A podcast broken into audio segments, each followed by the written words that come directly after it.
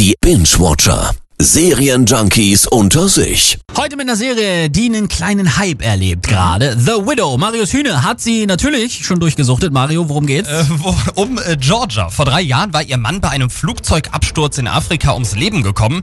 Dachte sie zumindest, bis sie ihn in einer Nachrichtensendung von hinten sieht und äh, sich nicht ganz sicher ist, ob er das nun ist oder nicht. Er ist es nicht. Er ist in diesem Flieger gestorben. Er war eingecheckt und Seine Leiche wurde aber nie gefunden. Nirgendwo. so ging es vielen Opfern. Ja, das klingt doch schon mal sehr, sehr spannend. Aber solche Dramaserien gibt's ja nun erstmal viele. Was macht The Widow zu einer echten Ausnahme? Die Tatsache, dass die Serie zu keiner Sekunde übertreibt. Georgia ist einfach brutal verzweifelt, klar, wenn man denkt, dass der eigene Mann tot ist und er Ja. vielleicht doch noch leben könnte.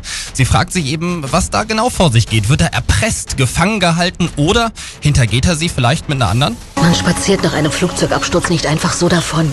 Es kann nicht sein, dass man einfach so vom Himmel fällt, danach weiterlebt wie gehabt und es niemandem erzählt. Das weiß ich.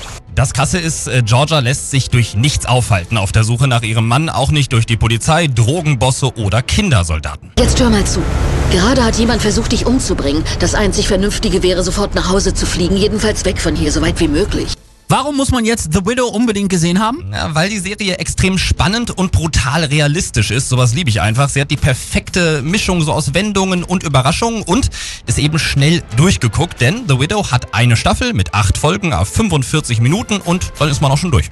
The Widow. Der Serientipp unseres Binge-Watchers Marius Hühne heute gibt's zu sehen übrigens umsonst bei Amazon Prime.